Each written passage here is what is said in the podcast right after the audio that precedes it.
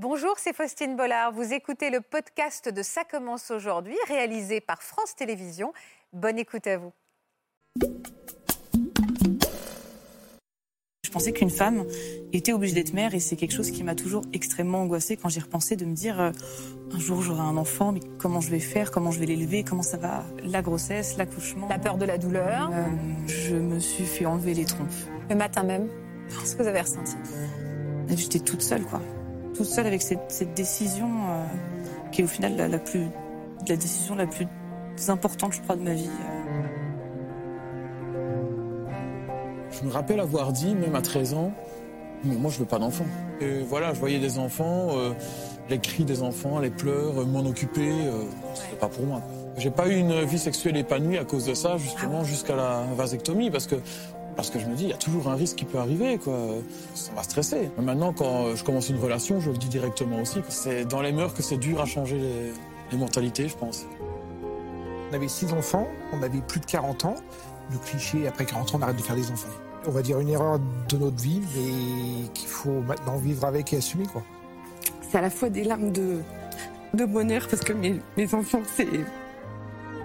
C'est ma vie. On a construit toute notre vie autour de nos enfants, en fait. Et euh, c'est à la fois la difficulté de se dire que c'est fini. À cause d'une erreur qu'on a faite dans notre vie, en fait.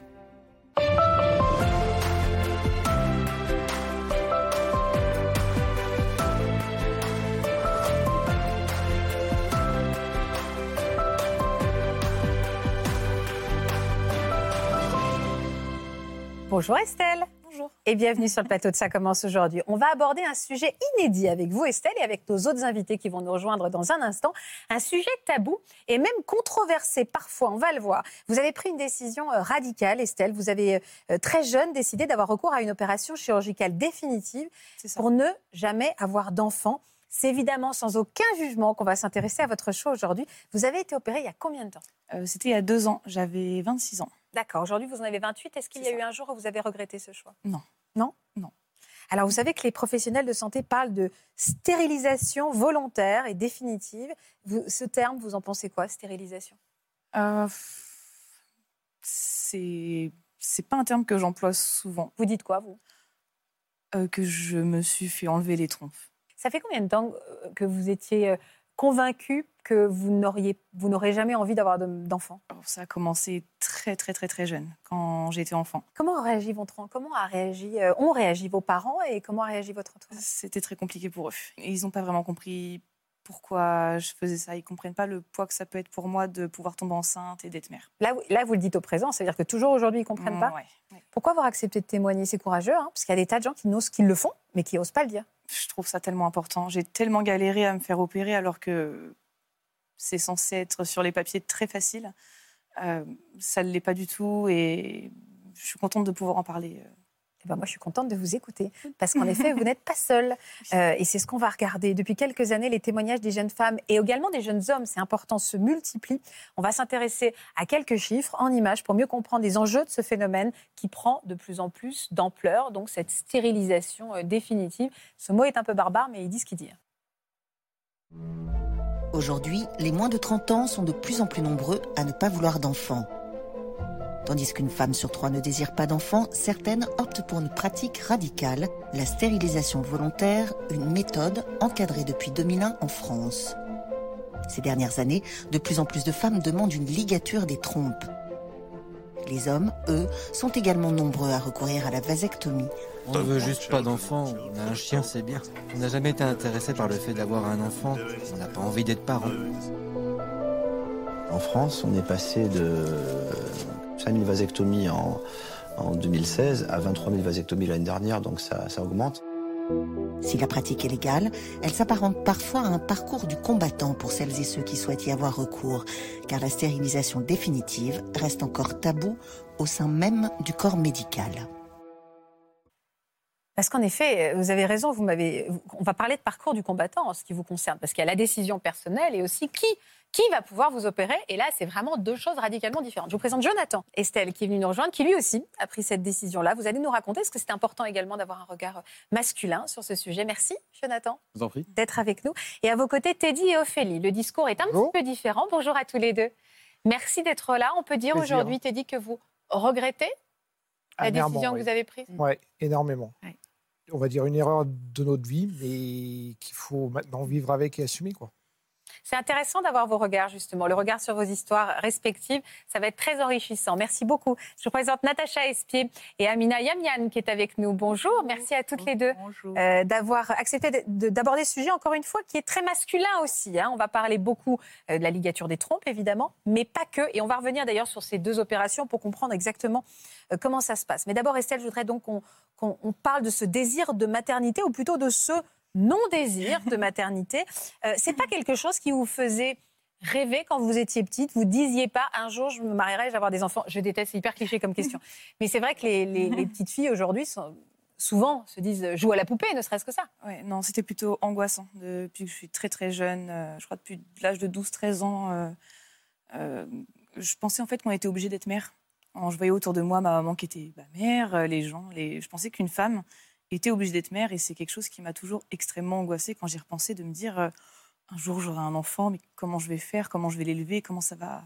Qu'est-ce qui, qu'est-ce qui vous angoissait? L'engagement définitif? Oui, le fait d'être enceinte, euh, Ah, la grossesse, l'accouchement, euh, la grossesse, l'accouchement. la peur de la douleur. Euh, ouais, le, le corps médical, tout ça, tout ce qui est un peu hôpital. Ah, vous êtes un peu phobie, d'accord, phobie ouais. médicale, c'est important de le dire. Euh, comment vous expliquez, Amina, Natacha, qu'il y ait, on va commencer avec vous, Natacha, qu'il y ait de plus en plus, on a vu hein, tous les articles de presse, de plus en plus de jeunes femmes et de jeunes hommes qui ont recours à cette stérilisation volontaire, qui, qui affirment haut et fort, je ne veux pas d'enfants, génération no kids. Tout à fait. Bah, il, y a plusieurs, euh, il y a plusieurs raisons. hein. Il y a une raison euh, un peu écologique. hein. On a vu qu'il y avait tout un mouvement qui disait on ne fait pas d'enfants parce que pour la planète, etc. Et trop d'angoisse. Il y a vraiment une, on- en parle beaucoup, une éco-anxiété. Il y a ça comme idée. Il y a aussi ce qu'Amina pourra en parler beaucoup mieux que moi, mais ce qu'on a appelé la crise de la pilule. C'est-à-dire qu'il y a un moment où les femmes ont commencé à avoir peur des hormones, des pilules, où il y a eu pas mal de scandales. C'est vrai, c'est vrai. Voilà, et ce qui a fait que euh, les femmes n'ont plus voulu, ça, ça concerne un peu plus les femmes, n'ont plus voulu prendre de me- contraceptifs oraux. Et puis il y a toute une génération aussi qui dit on peut tout à fait se réaliser sans enfant. Je pense qu'au fond, il y a, quand même on n'a pas compris le slogan euh, des années 70 qui disait un enfant quand je veux, si je veux. On a juste entendu le quand je veux mais on n'a jamais pu penser que si je veux et qu'on pouvait ne pas en vouloir. On a vu, hein, Amina pourra le dire beaucoup mieux que moi aussi, mais on a vu toute une revendication du féminisme autour du corps des femmes, les règles, l'endométriose, le plaisir, les violences gynécologiques, etc. Et, euh, on, on Se s'intéresse réapproprie. et on, voilà, on Ah. se réapproprie son corps et on peut ne pas vouloir d'enfant et donc l'affirmer avec une décision radicale. Radical. À quel âge vous avez, compris que ça n'était pas obligatoire, que vous étiez en droit de dire, mais moi, non? Je pense que j'avais 16-17 ans, euh, où j'ai compris que oh, c'était un soulagement, euh, qu'on n'était pas obligé d'être mère, que je pouvais être une femme Comment vous l'avez sans compris?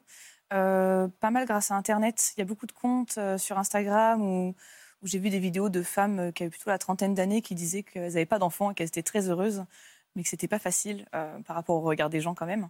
Euh, mais qu'elles étaient très heureuses et je me suis dit oh je vais être comme ça je... Vous vous reconnaissez dans le profil que Natacha a dressé, génération qui, qui euh, c'est c'est aussi un peu une démarche féministe, qui apprennent à s'écouter, à parler de leur corps? de bien sûr complètement euh, de d'être oh, je ne saurais pas comment l'exprimer mais d'être qui on veut ouais Oui, non, c'est ça, ouais. qui on Et de veut, prendre des et, euh, décisions pour être en accord à ce que vous Ouais, avez dans la ça. tête et de ne pas subir les injonctions euh, de, de la société. oui. C'était dur d'en parler, tabou autour de vous, ne serait-ce qu'avec des copines, au-delà de vos parents, évidemment, qui sont directement impliqués. Mais... ça dépend avec qui Euh, j'ai des amis qui ont des enfants à qui c'est compliqué d'en parler parce qu'elles ont des enfants et qu'elles comprennent pas du tout le fait que moi j'en veuille pas parce que elles vivent un truc extraordinaire euh, l'amour maternel euh, a l'air incroyable enfin ça a l'air euh, fou Euh, mais elles, du coup elles comprennent pas du tout que que, que j'en veuille pas quoi. Pourquoi une opération aussi radicale? Pourquoi déjà vous êtes passé, j'imagine, par la contraception? Oui. Euh, ça se passait bien non Qu'est-ce qui se passait pas bien? Euh, c'était les hormones, c'est compliqué à gérer. Enfin, en tout cas, pour ma part, c'était très compliqué à gérer. Euh, la pilule, le patch, j'ai aussi l'implant. J'étais plus moi-même. J'avais l'impression, c'était très compliqué à vivre. Et j'ai eu vraiment la différence justement quand je me suis fait opérer et que j'ai arrêté toutes ces contraceptions. euh, j'ai l'impression que je me suis retrouvée. D'accord. Vous, ça altérait un peu Ah qui- oui. qui, euh, qui vous étiez. Ah. Et est-ce que ça a conditionné également vos rapports intimes? Est-ce que c'était quelque chose qui vous, qui vous polluait vo- votre vie sexuelle en fait? Ah oui. Euh, la, la contraception Non, hormonale? le- le- le- la, la peur de tomber enceinte. Ouais. ouais, ouais, un peu quand même. Sur le coup, on n'y pense pas, mais euh, toujours après, bah, à faire des tests de grossesse, par exemple, tous les mois, ou ce genre de choses. euh, De ne pas oublier sa pilule. euh, même quand je me suis fait opérer, après, le- les, six, les six mois qu'on suivit, à 20h, j'étais là, genre, oh, ma pilule Alors que bah, je n'avais plus la prendre, mais c'est vraiment un. C'était une obligation Oh, et une contrainte. Oui. Vous en parliez à vos compagnons quand vous les rencontriez? Toujours. Quand c'était des relations sérieuses, j'étais obligée de leur dire, enfin obligée, je me sentais obligée de leur dire que moi, je n'aurais jamais d'enfant et que c'était comme ça. Et je voulais être sûre que eux aussi, peut-être, n'en veuillent pas parce que j'avais pas envie de leur gâcher une paternité possible. Est-ce que qu'est-ce qui vous a mis dans la tête? Je vais me tourner évidemment vers Amina parce que le parcours du combattant euh, médical va commencer, mais pourquoi une, situ- une- une décision aussi radicale? Euh, Il y a quelque chose, je peux me permettre, mais je voudrais savoir la différence entre l'ablation et la ligature. Enfin, vous allez m'expliquer vraiment les opérations, mais il y a quelque chose d'un peu, d'un peu presque d'un peu violent. C'est comme ça que je, dans l'ablation totale. Oui. Pourquoi ce choix-là? Euh, parce que dans la, quand, euh, quand on, dans la ligature des trompes, euh, mon- la personne qui m'a opéré m'a expliqué que c'était pas fiable à 100%. Il me disait que c'était 99, virgule, euh, et je me suis dit non mais quitte à se faire opérer, en plus j'ai très très peur des opérations, autant enlever. Du coup, et être sûre à 100% que Ouais, je ne pas enceinte. ouais. Quelles sont les possibilités? Donc, expliquez-moi vraiment, euh, Amina, en quoi consiste ne serait-ce que l'opération de la ligature des trompes? Est-ce que c'est réversible? Est-ce que l'ablation peut avoir des conséquences aussi euh, autres? Donc, il faut, il faut la stérilisation, ça, ça, c'est pour ça que ça s'appelle comme ça, ou contraception définitive, comme on veut. C'est définitif, voilà. C'est un truc sur lequel on ne revient pas. Soit on pose des clips, c'est des petites, euh, comme des pinces à linge, clac, clac, ça pour empêcher le pince. passage euh. Voilà, ça pince la trompe qui n'est plus perméable au passage de l'ovule et d'un côté et de, Et des spermatozoïde spermatozoïdes de l'autre, et, et donc il n'y a plus de fécondation possible. Voilà. Après, on peut enlever toute la trompe. Il n'y a pas un bénéfice majeur en termes de résultats, mais avant qu'on dispose des techniques pour faire des pour poser des clips, on ne faisait que des ablations de trompe.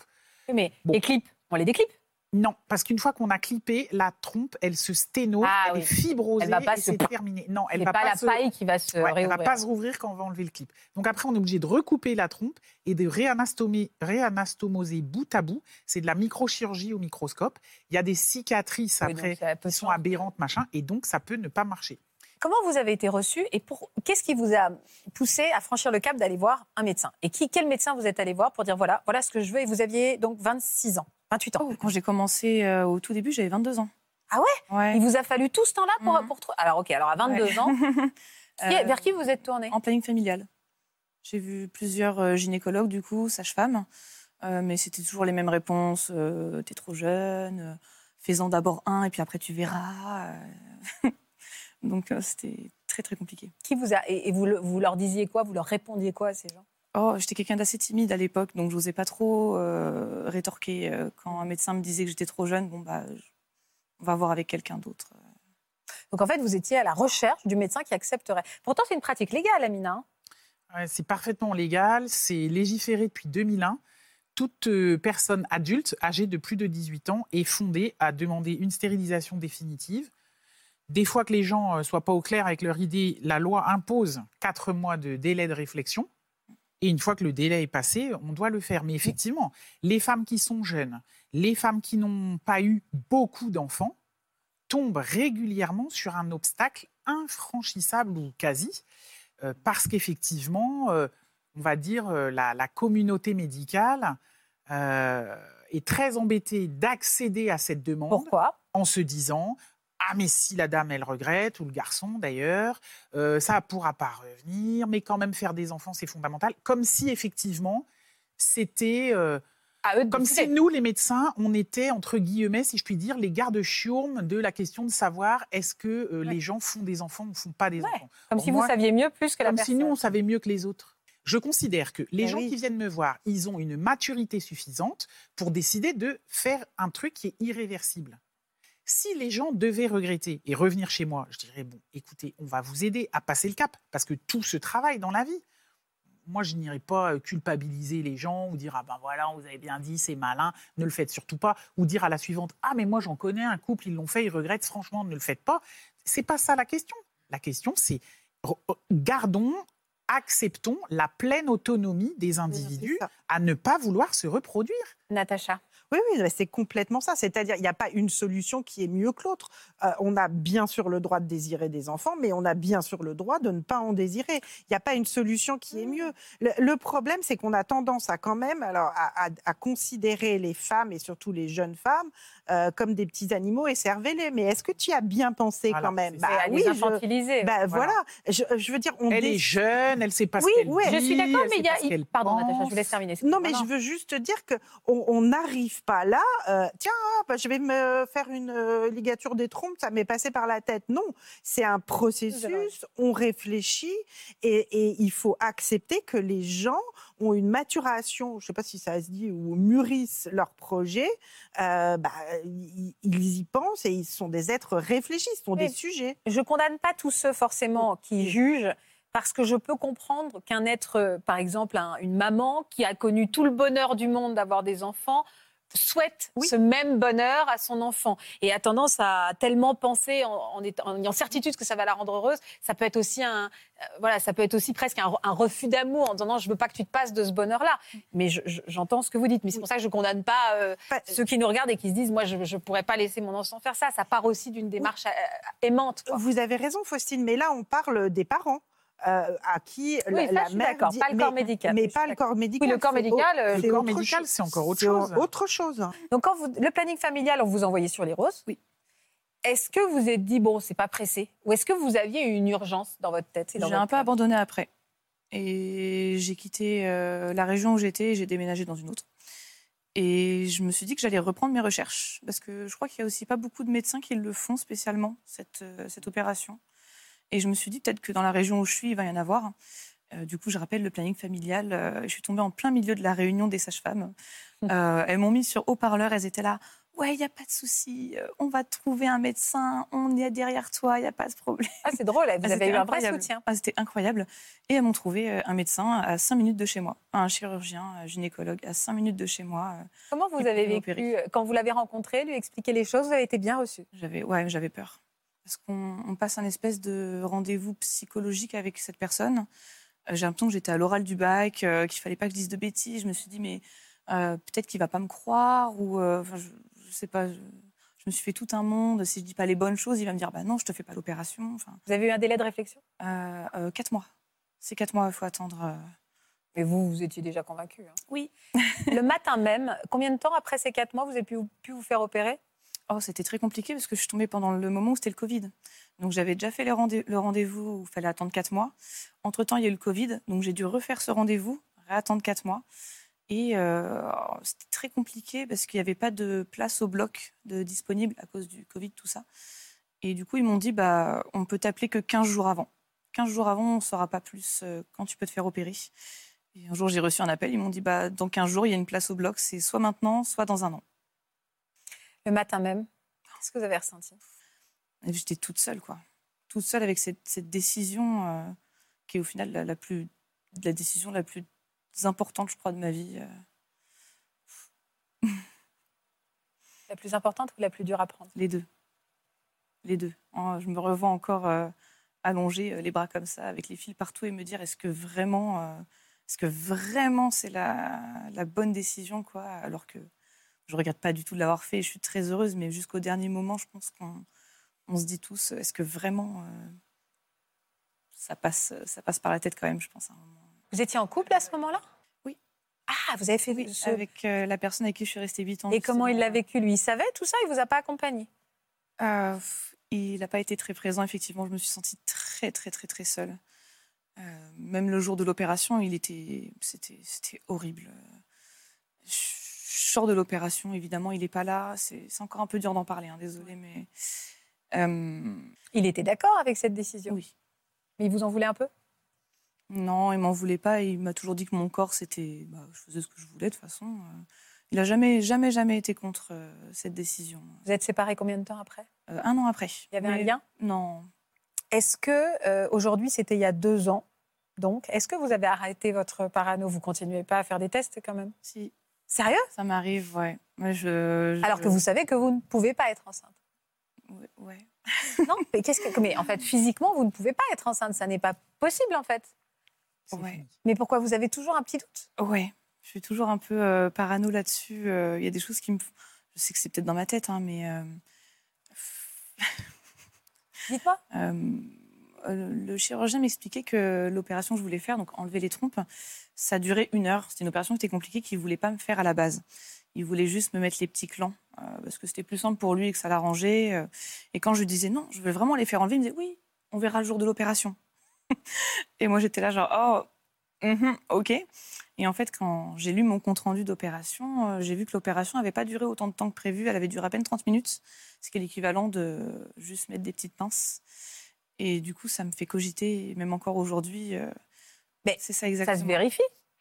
Normalement, c'est écrit dans le compte-rendu opératoire. C'est écrit dans le compte-rendu. Et euh, même théoriquement, euh, le chirurgien a envoyé les morceaux de trompe à l'analyse. Donc normalement, vous pouvez récupérer en disant à l'analyse, on a bien euh, des trompes. cool. Mais attendez, il y a écrit quoi sur votre compte rendu que j'ai bien fait l'opération. Oui, mais il y a écrit ablation, Euh, c'est salpingectomie. Oui. c'est ça? Voilà. Donc il y a ça. C'est ça. Ah ben oui. D'accord, ok. Donc, non, parce que fait, hein. mais ce qui vous met le doute, c'est les 30 minutes. Ouais. Et je me dis, euh, quitte à être sûre, j'aimerais bien faire vérifier ça. euh. Et ça se vérifie comment?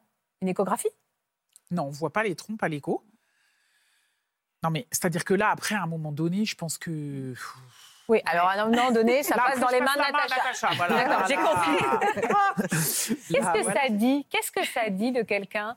Sa peur de l'engagement? J'en sais rien. Ben, ça, Euh, ça dit une phobie, hein, Mais j'en quand suis même. consciente. hein, je- Oui, oui, suis non, non, c'est.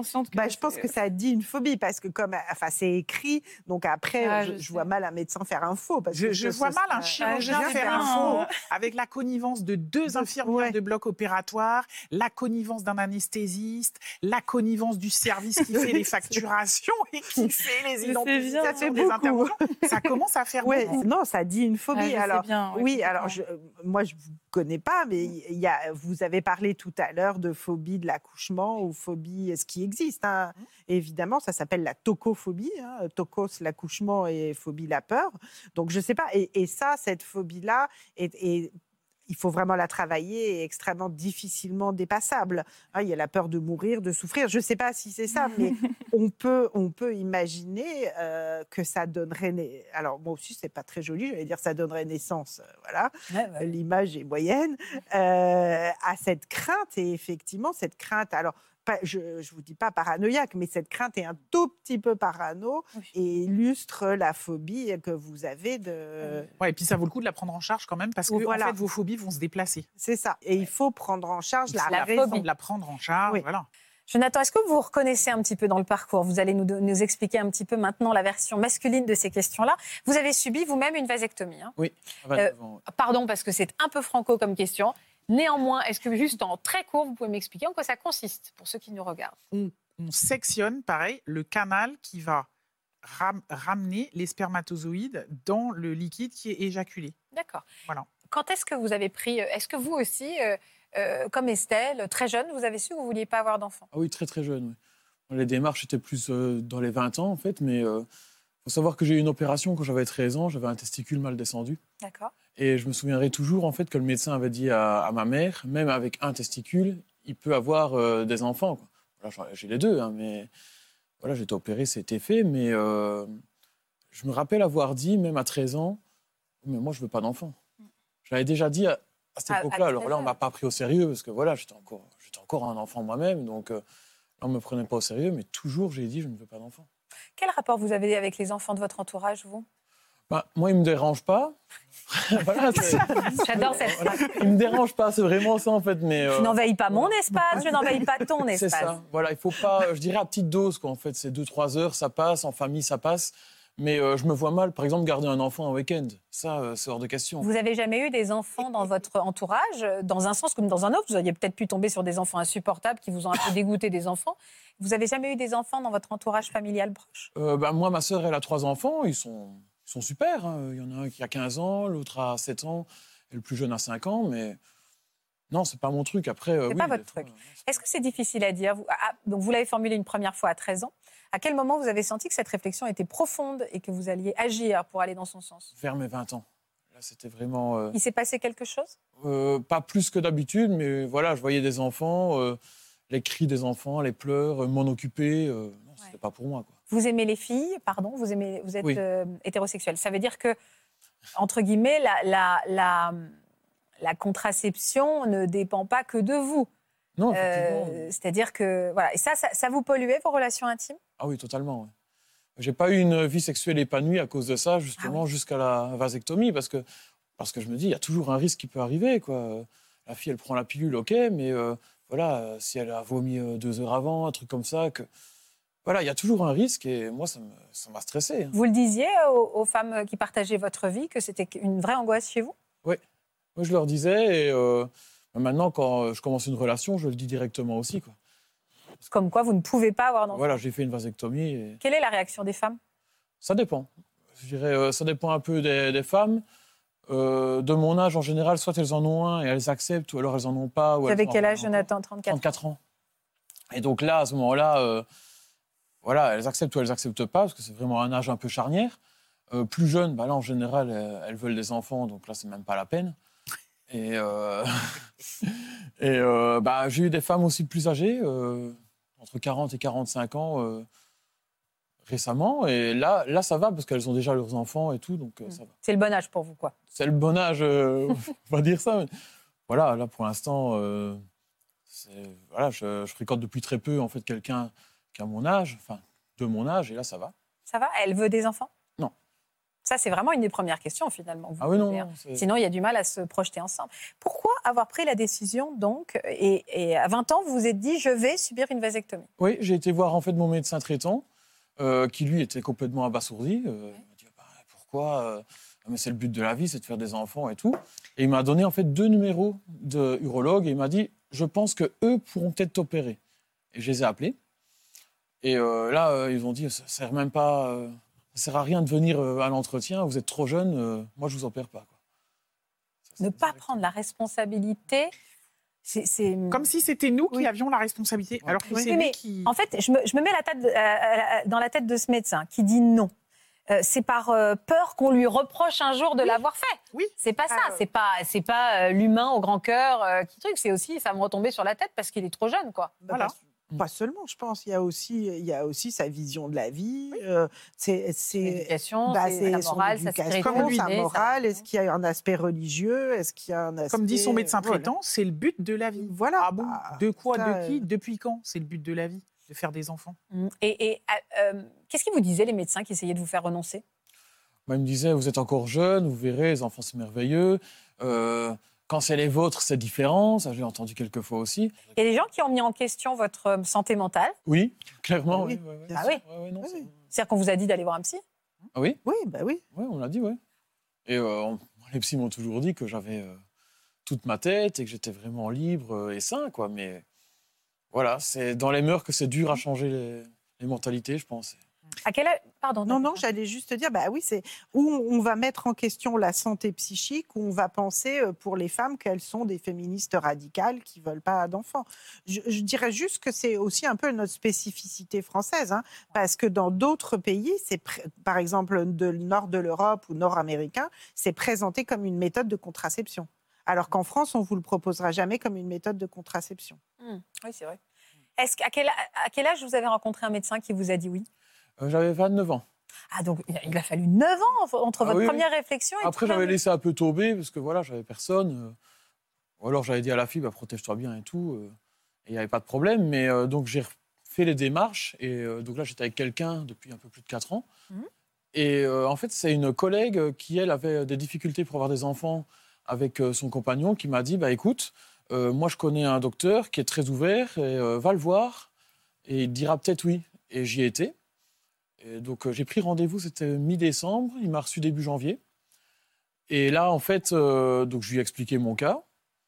Il n'a rien dit du tout. Il a juste sorti une feuille de son imprimante. Il m'a dit, bah voilà, tu lis et tu signes en bas. C'était un genre de décharge comme quoi j'allais pas l'attaquer, etc., etc.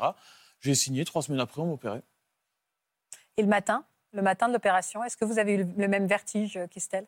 Euh, du tout. Non, non, j'attendais que ça, j'attendais ça avec impatience en fait. Ça faisait tellement longtemps que j'attendais ça. Et C'était voilà, une joie, en fait. Ah C'est ouais, une c'était joie. Une joie. C'était vraiment une libération, quoi. C'est douloureux? Du tout. Ça dure longtemps? Euh, environ 30-45 minutes, je crois. Voilà, on m'a proposé de congeler mon sperme. Et j'ai dit non, hors de question. Ah, même ça, non? Ah Au cas où. hors de question. Parce que ça engage en rien, ça. Oui, mais C'est juste un, un petit au cas, un peu rikiki petit au cas où. quoi. Oui, mais quelqu'un qui est sûr de lui ne va pas faire congeler son sperme. Pour moi, c'était ça. Quelqu'un qui est vraiment sûr de Ah, lui va c'est pas marrant. faire congeler. Je sais pas si c'est parce que ah, je sais pas. Quelqu'un qui est de son coup, il y va. je Il a raison, mais il a congèle. raison. Il a raison. Et en fait, cette question de préserver du sperme et je sais pas quoi, c'est la réassurance pour ceux pour qui l'irréversibilité de la situation paraît peu soutenable. Oui, je Mais pour Bah, lui, c'est clair. Et ce qui est très intéressant quand même dans l'idéologie qui prévaut du côté des médecins, c'est que au motif qu'une femme ou un couple aurait deux enfants, quatre enfants, alors là, tout d'un coup, le côté irréversible, ça n'existe plus. Enfin, on emmerde un peu les femmes, mais Oui, quand même. quand même, est-ce que vous êtes bien sûr? Bon, d'accord, alors vous avez 35 ans, déjà On deux va le voir avec Teddy. Bon, allez, ok, d'accord, je vous fais une ligature de trompe. Mais Alors, si on a 22 ans et zéro enfant, C'est inaudible. c'est inaudible. Je, ne- je ne sais une. J'en ai une de patiente, 26 ans, trois enfants. Elle m'a dit c'est bon, c'est un des enfants, elle a failli mourir d'une hémorragie, un truc cataclysmique. Elle voulait, c'était son premier, elle en voulait trois, elle a fait les deux suivants, et elle a commencé à demander une ligature des trompes. À 26 ans, elle avait trois enfants. Elle s'est tapée des refus de partout. Vous avez combien d'enfants, vous, Teddy Ophélie? Six. Six enfants. Six enfants. Vous êtes donc le cauchemar. Esther. L'OVNI. Aux antipodes. Qu'est-ce que vous ressentez depuis tout à l'heure, vous qui euh, avez eu recours, euh, vous, Teddy, à une vasectomie? Qu'est-ce que vous ressentez? Depuis tout à l'heure, de toute notre conversation Vous êtes très Ah ben, sages tous les deux. Totalement raison, ils ont totalement raison. Mais après, euh, ouais, le corps médical, comme vous le disiez justement, mais c'est euh, limite irrespectueux parce que ouais, on, on a des barrières, on a des, comme vous le disiez tout à l'heure, nous, du coup, on avait six enfants, on avait plus de 40 ans. Euh, ben, je suis venu voir, euh, voir le neurochirurgien, mais il m'a dit oui aussitôt. Même pas posé Alors ça, c'est intéressant. C'est intéressant. Voilà. Alors d'abord, avant que vous nous racontiez les détails de ce parcours, qui, sont, qui est en effet très révélateur par rapport à ce qu'on vient de se dire, on va s'intéresser à votre jolie famille que vous avez construite en combien de temps? Euh, on est ensemble depuis 2000. euh, 2000. Tu cherches la date. Voilà, 23 elle s'est ans. en 2001. 23 ans d'amour, voilà donc cette jolie famille.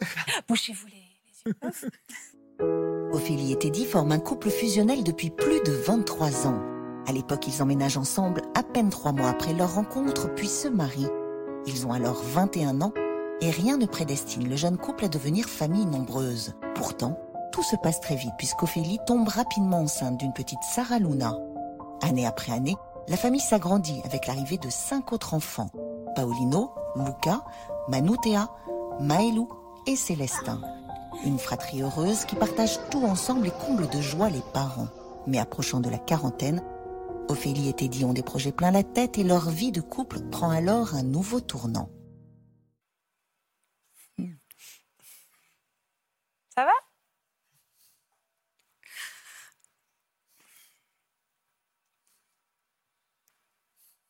C'est des larmes de quoi? C'est des larmes de quoi, Ophélie? Dites-moi. C'est à la fois des larmes de, de bonheur parce que mes, mes enfants, c'est c'est ma vie. On a construit toute notre vie autour de nos enfants, en fait. Et euh, c'est à la fois la difficulté de se dire que c'est fini à cause d'une erreur qu'on a faite dans notre vie, en fait. Et que il faut que je digère. Voilà. Qui avait. Vous en étiez où euh, il y, a, il y a trois ans, hein, c'est ça? Euh, On Qui a mis sur le. Qu'est-ce qu'il y a? Je dis, on a bien commencé. Non, mais c'est touchant parce être, que ça euh, veut dire beaucoup. Vos larmes, elles parlent beaucoup. Elles sont très émouvantes. Qui a mis sur le. Qui a dit on n'en veut plus? Au bout de six, on s'arrête là. Qui a commencé à dire on en, on- on- Nous deux, on a toujours pris les décisions, euh, les décisions ensemble. On avait fait. euh, Alors après, peut-être un peu égoïstement. euh, ouais. À 40 ans, on avait dit après 40 ans, voilà, même euh, Célestin, on, on a conçu Célestin, on a dit, euh, voilà, on a, on a 40 ans, après 40 ans, le cliché, après 40 ans, on arrête de faire des enfants. Ce sera le dernier. ça sera le dernier. Et après, la vie, c'est vrai qu'on a toujours fait notre vie, nous, par rapport aux enfants. On a, on a fait notre travail, on a adapté toujours notre travail par rapport aux enfants. On a, on a choisi euh, bah, nos maisons, nos, nos régions. On a, voilà, on a tout fait par rapport à nos enfants. Mais rien n'a été jamais planifié. Non. On avait, on n'a jamais quantifié le nombre d'enfants qu'on aurait en fait. Donc vous tombiez enceinte, la fille a choisi que vous tombiez enceinte très régulièrement. Vous n'avez pas pris de contraception Voilà, par, jamais. par- par choix. Tous nos, Par enfants, choix. tous nos enfants ont été décidés au moment où ils ont été décidés. Et euh, voilà, mais jamais on, aurait, on avait dit on aura six enfants. Oui, ça, voilà, c'est Voilà, la vie ça n'a jamais été. Mais on a construit toute notre vie autour d'eux, en fait. Oui, parce D'accord. qu'entre il y a quand même des moyens de contraception. hein. C'est pas. euh, voilà, Oui, oui, non, c'est nous qui avons décidé. C'est D'accord. Voilà, c'était euh, réfléchi. Et à 40 ans, vous êtes dit, maintenant, vivons un 40 peu pour voilà, nous. bah Après, on a eu un, voilà, un, un- la vie qu'on a décidé comme ça parce que on, voilà, on était commerçants, on, est- on s'était un peu noyé dans le travail et on commençait à se perdre justement par rapport à ça, par rapport à pas moins voir les enfants, mais Le mode de vie. le mode de vie, le mode de vie qui n'était pas, euh, qui était pas en adéquation avec nous-mêmes et avec nos enfants justement. Euh, on habitait à l'époque dans le Jura, on était commerçants et euh, et euh, bah, c'était plus, enfin pour nous c'était plus un lieu pour eux, c'était plus le style de vie qu'on voulait leur offrir, c'était plus le cadre de vie et, et la mentalité aussi là-bas qui avait changé. Et du coup, on a tout décidé du, du jour au lendemain, entre guillemets, enfin pas du jour au Non. lendemain, mais euh, on a tout décidé comme ça, de, de changer de vie et de tout vendre pour euh, se mettre, entre guillemets, au vert euh, avec les enfants. Et bah, dans ce, dans ce processus-là, on, avait un, on a acheté une maison, un ancien corps de ferme avec deux hectares de terrain et on avait un projet touristique où on voulait faire notre vie, justement, travailler de la maison, toujours par rapport Maison d'hôte, quoi. voilà, et toujours pour avoir les enfants à côté de nous, pour euh, voilà quoi, pour vivre tout le monde ensemble. Et euh, on s'est un peu laissé submerger, je crois, par ce projet-là, euh, qui était qui était beau, mais euh, qui était, je sais même pas comment expliquer, qui était. Moi, je dirais pas ça, mais en fait, on, on a acheté la maison. Je suis tombée enceinte très rapidement de Célestin. Parce qu'encore une fois, on l'avait voulu. Là, vous, vous, vous, vous nous voyez avec la, la clé. Et, euh, et la ce qui s'est passé, en fait, concrètement, c'est que j'ai accouché de Célestin en novembre, juste après l'achat de cette maison. Et euh, Célestin est né prématuré, en fait. Et euh, ça, je pense grandement, alors moi, je ne l'ai pas vécu de cette manière-là, mais je pense que c'est aussi ce qui a influé euh, la décision de Teddy, c'est que moi, euh, étant maman d'un bébé préma, je suis restée H24 avec Célestin Ouais, pendant ça a été un dur. mois Ça a été dur. qu'il était en néonate, voilà. Mais je l'ai vécu différemment euh, par rapport aux enfants et à Teddy qui ont tout pris de plein fouet. Surtout qu'en plus, c'est un problème qui nous est tombé dessus du jour au lendemain, sachant que ma grossesse a été idyllique. Et du jour au lendemain, pré-éclampsie, alors que j'avais un suivi, sachant que c'était le sixième bébé, hein, j'avais un suivi très voilà, assez pointilleux et euh, personne n'a rien compris. Du jour au lendemain, euh, albumine, tension qui sont montées dans les tours. Euh, le lendemain, bah, voilà, césarienne en urgence. On n'a rien vu venir en fait.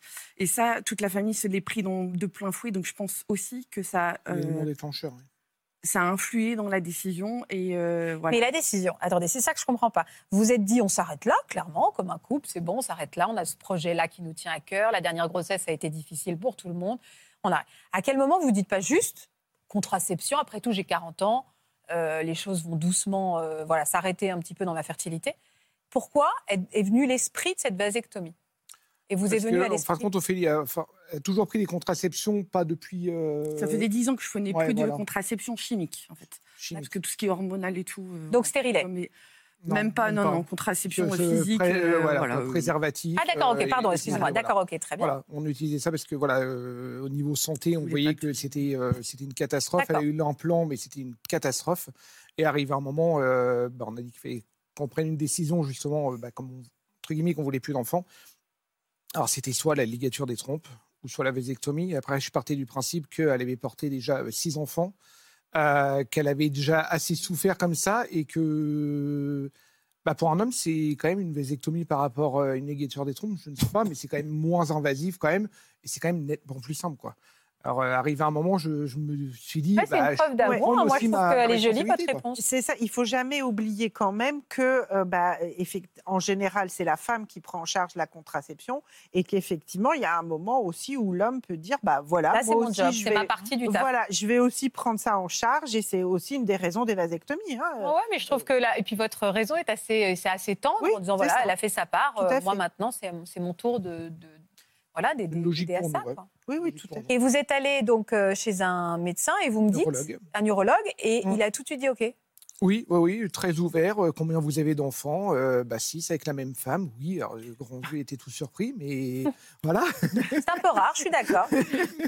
Euh, voilà, après, il m'a demandé un petit peu notre parcours de vie, euh, voilà, ce qu'on avait, euh, les enfants, le métier, tout ça. Et bah, il m'a dit que, entre guillemets, il m'a annoncé que j'étais un bon candidat pour ça. Alors, Et bon l'opération a eu- Pourquoi? Vous avez eu un, un, bah, un bon candidat parce que. bah, euh, bah, Dites-moi. Bah, un beau candidat parce que dans les représentations habituelles, Ouais. il a 40 ans, il a déjà 6 enfants, Six donc enfants. il en voudra plus.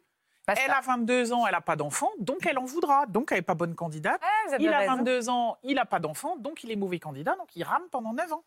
Mais lui, il a 40 ans, il a 6 enfants, un très bon candidat, allons. Ouais, j'ai compris. Et ça, c'est la prise de pouvoir du corps médical sur les Ouais, c'est très clair ce que vous dites là, vous l'il- vous- vous l'illustrez parfaitement. voilà. Il y a eu longtemps, vous avez eu un temps de réflexion? On vous a Quatre mois. imposé un... Le Combien? Quatre mois légal, ouais, hein? légal en France, c'est 4 mois. Ce matin-là, vous étiez sûr, euh, pendant ces quatre mois, il y a eu des conversations entre vous de est-ce qu'on a vraiment raison? Ou est-ce que vous étiez non, convaincu bah, Non, parce que J'ai pas trop le souvenir. Non, Ouais, j'ai pas trop le souvenir, parce que comme en plus, il, plus- était hors de question qu'elle reprenne des, des pilules, qu'elle se, qu'elle se remette des implants ou quoi que ce soit.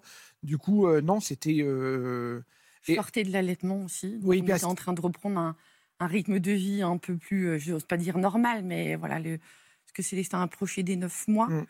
Donc, euh, voilà, il faut savoir pas- que cette décision-là, voilà, euh, pour le, pro- pour le, le, le processus, en fin de compte, c'est que on avait un projet touristique et on a mis... Alors, c'était la première fois dans notre vie qu'on a fait passer, entre guillemets, notre travail avant nos enfants.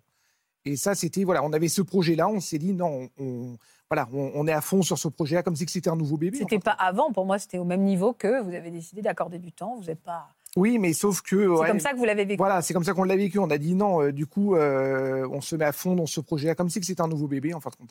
Et Ouais. à quel moment les premiers regrets sont apparus? Les regrets? Euh, Très rapidement. Ophélie plus Ophélie, très rapidement. On va dire à peine six mois, Non, même pas. à peine. Je crois que j'en ai pris conscience déjà aussitôt. J'ai fait bonne figure auprès des enfants et tout qui étaient inquiets parce que même si l'opération est assez légère pour un homme, c'est quand même une opération. Donc ouais, il y avait toujours l'inquiétude des grands, etc. Donc voilà. Et on- encore une fois, c'est un choix qu'on avait fait tous les deux, donc qui était entre guillemets mûrement réfléchi parce qu'il y avait eu le délai de quatre mois et tout. Mais euh, moi, je me suis pris en pleine face que ça y est, c'était officiel en fait, et que c'était fini.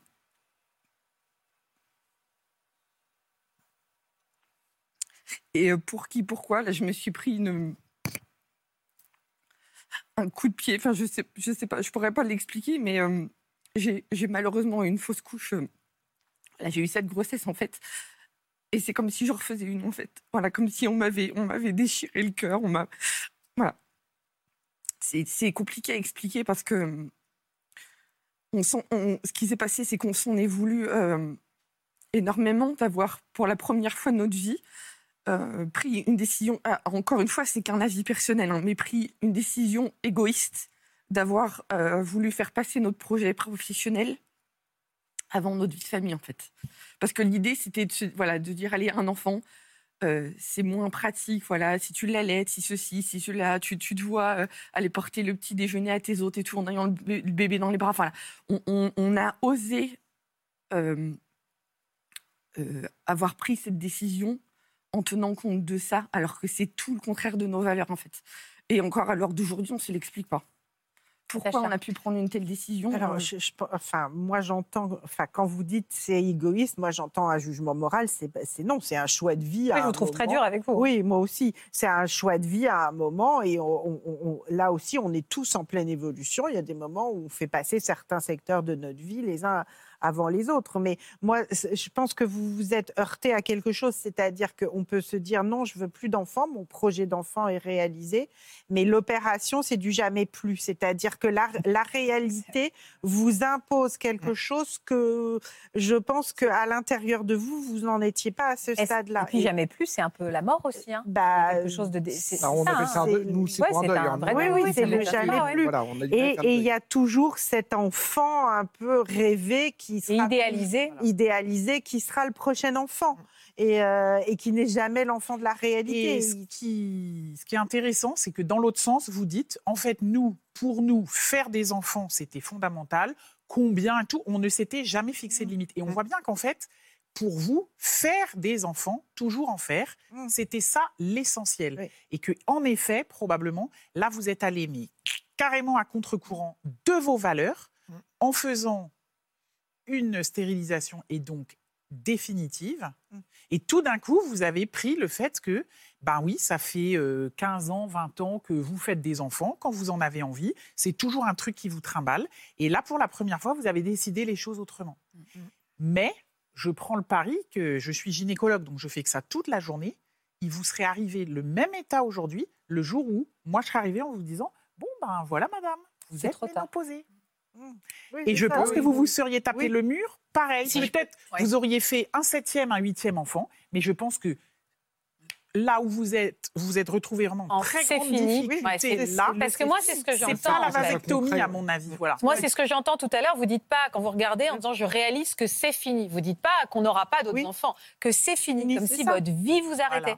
Et euh, on se demande qu'est-ce qui se cache derrière c'est fini. En effet, c'est Bah, le temps de ils la ont dit- maternité. Ils ont dit notre vie, c'est Notre vie, c'est ça. très clairs. Et donc, je pense que c'est ça qu'il faudra travailler. Et donc, c'est et aussi, c'est le temps de la maternité pour une femme. Donc, c'est d'accepter, j'imagine, que ce temps passe là.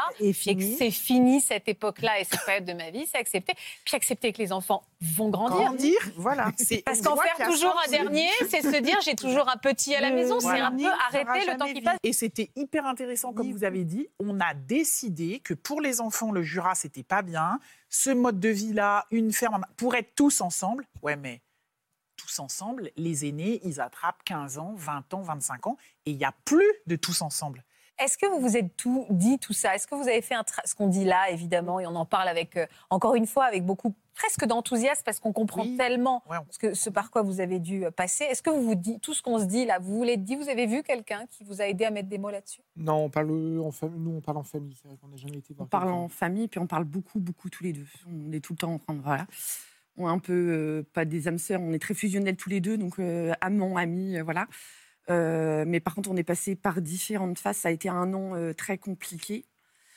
Avant, de prendre la décision de refaire marche arrière, mais ça a été une année très compliquée parce qu'en en plus de cela, euh, on a vu notre projet pro, notre projet touristique, commencer à s'effa- s'effacer tout doucement. On n'arrêtait pas d'avoir des mauvaises nouvelles. Et ça commençait sérieusement à sentir mauvais et euh, Ah on oui. se prenait encore plus sa culpabilité Ouais, d'avoir pris la décision pour un projet pro qui finalement n'aboutirait pas. C'est fou que vous mettiez Oui, en compétition les enfants et le pro, c'est Ben, fou ça. On a entendu, c'est un Mais nouveau, ouais. c'est comme nous, un nouveau bébé. C'est comme un nouveau comme un bébé. nouveau. Ah ouais, c'est vrai que c'est étonnant. hein. Et donc, Et, euh, ce bébé non plus Mais n'arrive je croyais pas. qu'on pouvait pas faire marche arrière, la vasectomie? Bah, il va nous dire. Vous pouvez faire. Non, mais vous dites on a pris la décision de faire marche arrière, mais c'est quoi faire Ouais, marche parce arrière? que j'ai été voir justement mon neurologue euh, pour faire marche arrière, pour réparer. En fin de compte, c'est une chirurgie euh, réparatrice, je sais pas comment on appelle ça comme ça. Euh, et là, c'est un, un professeur de Toulouse qui m'a euh, qui m'a reçu justement euh, à l'hôpital. Et là, j'ai passé euh, batterie d'examen, Ophélie également, pour voir euh, si on était euh, favorable justement à cette, euh, cette reconstruction. ça a été très très compliqué. Chose qui est assez, qui est assez rare, enfin qui est assez rare. Il faut vraiment avoir des critères pour, pour, pouvoir, pour pouvoir le faire au niveau médical. Du coup, j'ai passé euh, spermogramme, échographie, euh, enfin toutes les batteries, euh, les batteries avec alors, un peu moins, plus Ophélie, avec beaucoup de jugement pour Ophélie, moins, moi ça allait plus ou moins. Euh, Attendez, j'ai pas compris, parce qu'à quel moment Ophélie intervient là-dedans? C'est-à-dire qu'on vous a fait une batterie d'examen pour savoir si vous pourriez avoir des enfants Voilà. encore. voilà. En Donc c'était son niveau de fertilité. Quoi. Ouais, La batterie d'examen, en fin de compte, c'est pour moi si j'étais favorable à l'opération. Et après, il ne faisait pas l'opération si euh, la femme, en fin de compte, ne pouvait C'est pas. d'une violence. Parce que comme elle avait plus de 40 ans, s'il ne pouvait pas porter la vie, quoi. Tout simplement. Alors, du coup, euh, pour moi, ça a été plus ou moins, même s'il y avait des examens qui étaient euh, très, très désagréables. Euh, après, le bon côté de moi, tout- tous les facteurs étaient ouverts à chaque, à chaque étape de qu'on faisait, euh, l'échographie, Ouais, le spermogramme, tout ça, tout passait les feux au vert au fur et à mesure. Euh, du côté d'Ophélie, par contre, c'était un peu plus compliqué au niveau des examens. quoi. Mais alors attendez, donc est-ce que vous, Ophélie, les voyants étaient ouverts? Alors justement, donc. euh, Vous aviez 40 ans ouais, Bah donc on n'a pas dû vous dire que les voyants étaient ouverts à 40 ans. Eh bien si, étonnamment. Ah bah oui. c'est super Donc, euh, mais ça a été très compliqué. En fait, c'est que euh, donc on a été. Alors, il y a eu tout, il y a eu tout un tas de délais déjà, euh, des délais médicaux classiques pour avoir les rendez-vous. On a vu ton, le chirurgien euh, qui a expliqué tout le protocole, etc. Qui nous expliquait que justement, ça devrait passer en conseil médical. mais qu'avant ça, voilà, il fallait que les voyants soient ouverts pour lui et pour moi, parce que par rapport à mon âge, etc. Donc on s'est dit, tiens, moi, voilà. Donc euh, non seulement Teddy a dû passer une batterie d'examens, refaire les spermogrammes, euh, tout- toutes les vérifications voilà, d'usage et tout. Et moi, il a fallu que je repasse les prises de sang, euh, les tests hormonaux pour voir si j'étais en préménopause ou pas, échographie, voilà. Et je me rappellerai toujours, on m'a dit, ah, Madame Beaufour, tout, est, tout est nickel, vous avez un bel utérus.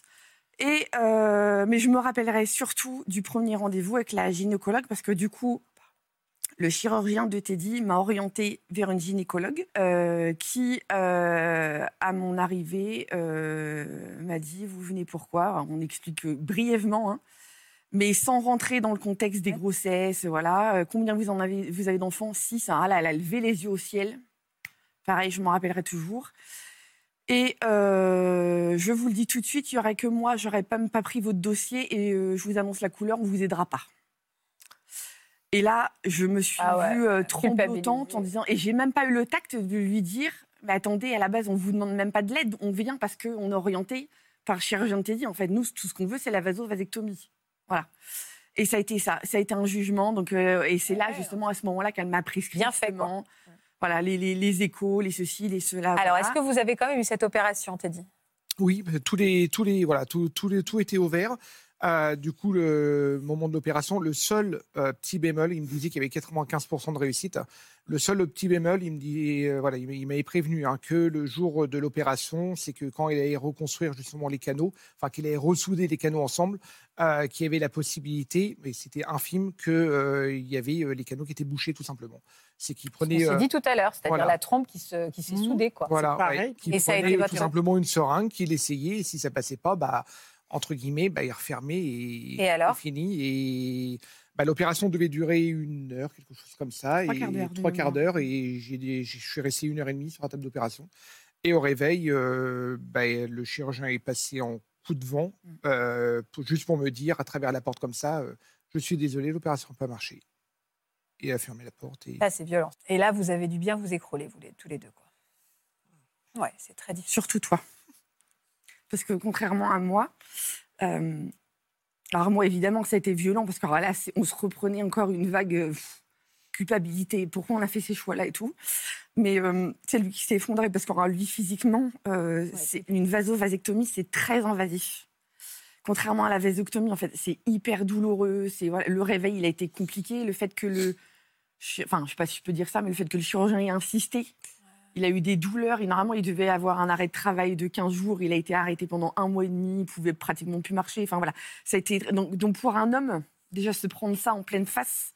Oui, et d'avoir des douleurs pour rien, entre guillemets. Voilà, c'est ça. Et en plus, oui, voilà, pour rien. Euh, donc moi, j'ai un petit peu pris ma douleur, je l'ai mis dans ma poche et j'ai mis un mouchoir par-dessus, en fait. Parce que, voilà, je voulais... Voilà. Être là pour lui. Je- C'est lui qui souffrait, en fait. Comment ça va maintenant? On est encore très... euh, très affecté. Je pense qu'on on- on est toujours dans la culpabilité. Ça, c'est indéniable. Mais euh, on le digère.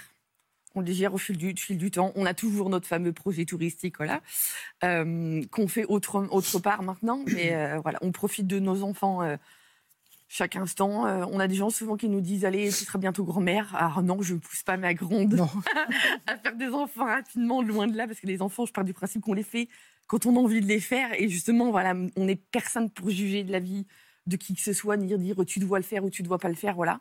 Euh, non, On on, avance. on profite et puis on avance et puis euh, c'est comme ça et puis on vit avec et puis voilà. Et c'est un- c'est ce qu'on appelle un deuil. Oui, exactement. oui, oui. C'est- vraiment un deuil. Alors peut-être vous Oui, pourriez parce qu'on le vit, peu enfin, on, on vit normalement entre, Oui. entre guillemets tous les jours. hein, on pleure pas tous les jours. Non, non, Là, mais c'est juste bien, là, on en parle voilà. aujourd'hui, c'est normal. C'est juste le fait d'en parler, mais euh, ouais, après c'est surtout la culpabilité quoi qui. Il y a des qui dates, ronge. et il y a des dates anniversaires. Voilà, il y a des moments de, de voilà là ça fait euh, deux, deux ans presque deux ans. Ça fait long. Il y a des moments où se le reprend un hein. petit peu plus dans la tête que d'autres. Donc euh, voilà, où, euh, où quand on nous dit euh, ah quand le septième, non il n'y aura pas de septième. Bon, après, les gens qui vous disent ah quand le septième sont un peu tordus aussi. C'est vrai, on est d'accord. non, mais déjà, à toutes les femmes qui ont 30 ans qui n'ont pas d'enfants, on lui dit alors quand est-ce que tu t'y mets? Euh, C'est trop de pression. Alors là, si, si on vous dit à quand le septième, on n'est pas sorti de l'auberge, ma pauvre Lucette. Ah, c'est vrai. On n'est pas sorti de l'auberge. Vous avez envie de dire quelque chose à ce couple qui parle très bien et qui a beaucoup de. Oui, peut-être. d'amour, en tout cas. Peut-être vous faire aider aider, quand même, voilà. hein. Peut-être parce que deux ans, Ah oui. c'est un peu long, peut-être. Et puis hein. ce mot culpabilité, on entend beaucoup. Oui, hein. alors voilà. Et puis je- j'entends votre douleur aussi. Et je pense que ça, ce serait euh, bien d'aller voir quelqu'un, de vous faire aider. Il y a des moments où il faut dans la vie. Ouais, ouais, probablement. Oui. Vous avez dit tout à l'heure, on, on discute, mais ensemble. Je pense que justement, il vous faut sortir du Oui, ensemble. c'est ça. Justement, je pense que c'est ça qui vous a beaucoup paralysé finalement. Et moi, ce que je me dis, parce que je suis gynécologue et je, je fais naître des enfants, donc c'est pas le tout d'accoucher. hein, Il y a des familles en construction. Mm.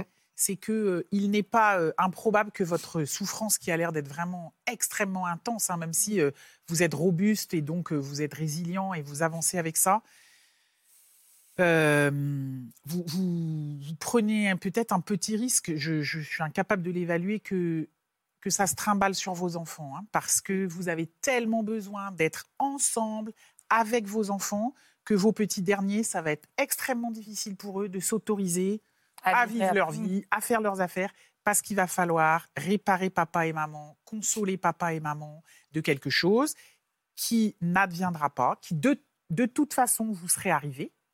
La fin de faire des enfants, Oui, oui. ça arrive à tous les humains. Et que ben, c'est une condition aussi qui nous est inhérente. La possibilité euh, de faire des enfants, oui.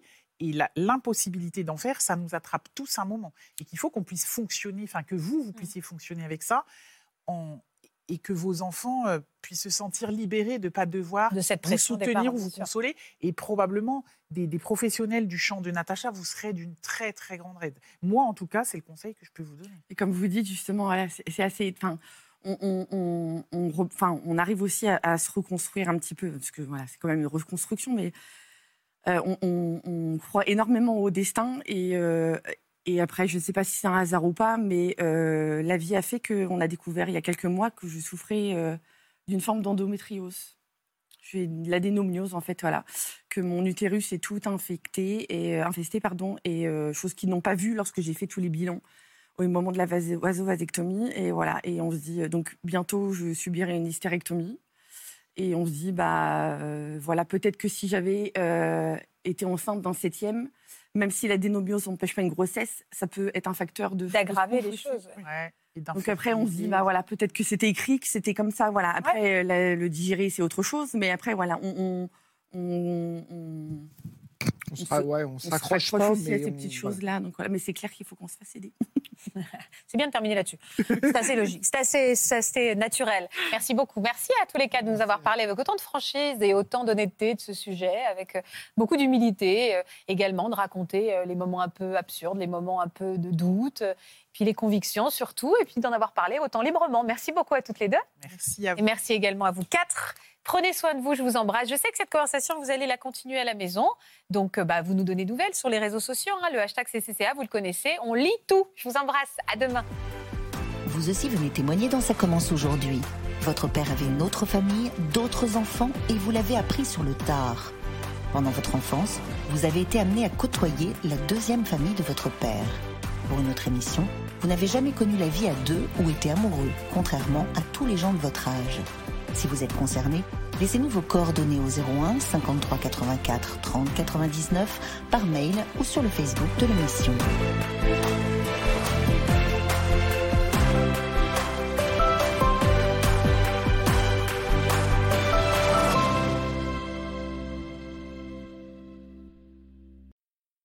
Voilà, j'espère que ce podcast de Ça commence aujourd'hui vous a plu. Si c'est le cas, n'hésitez pas à vous abonner. Vous pouvez également retrouver l'intégralité de nos émissions sur France.tv.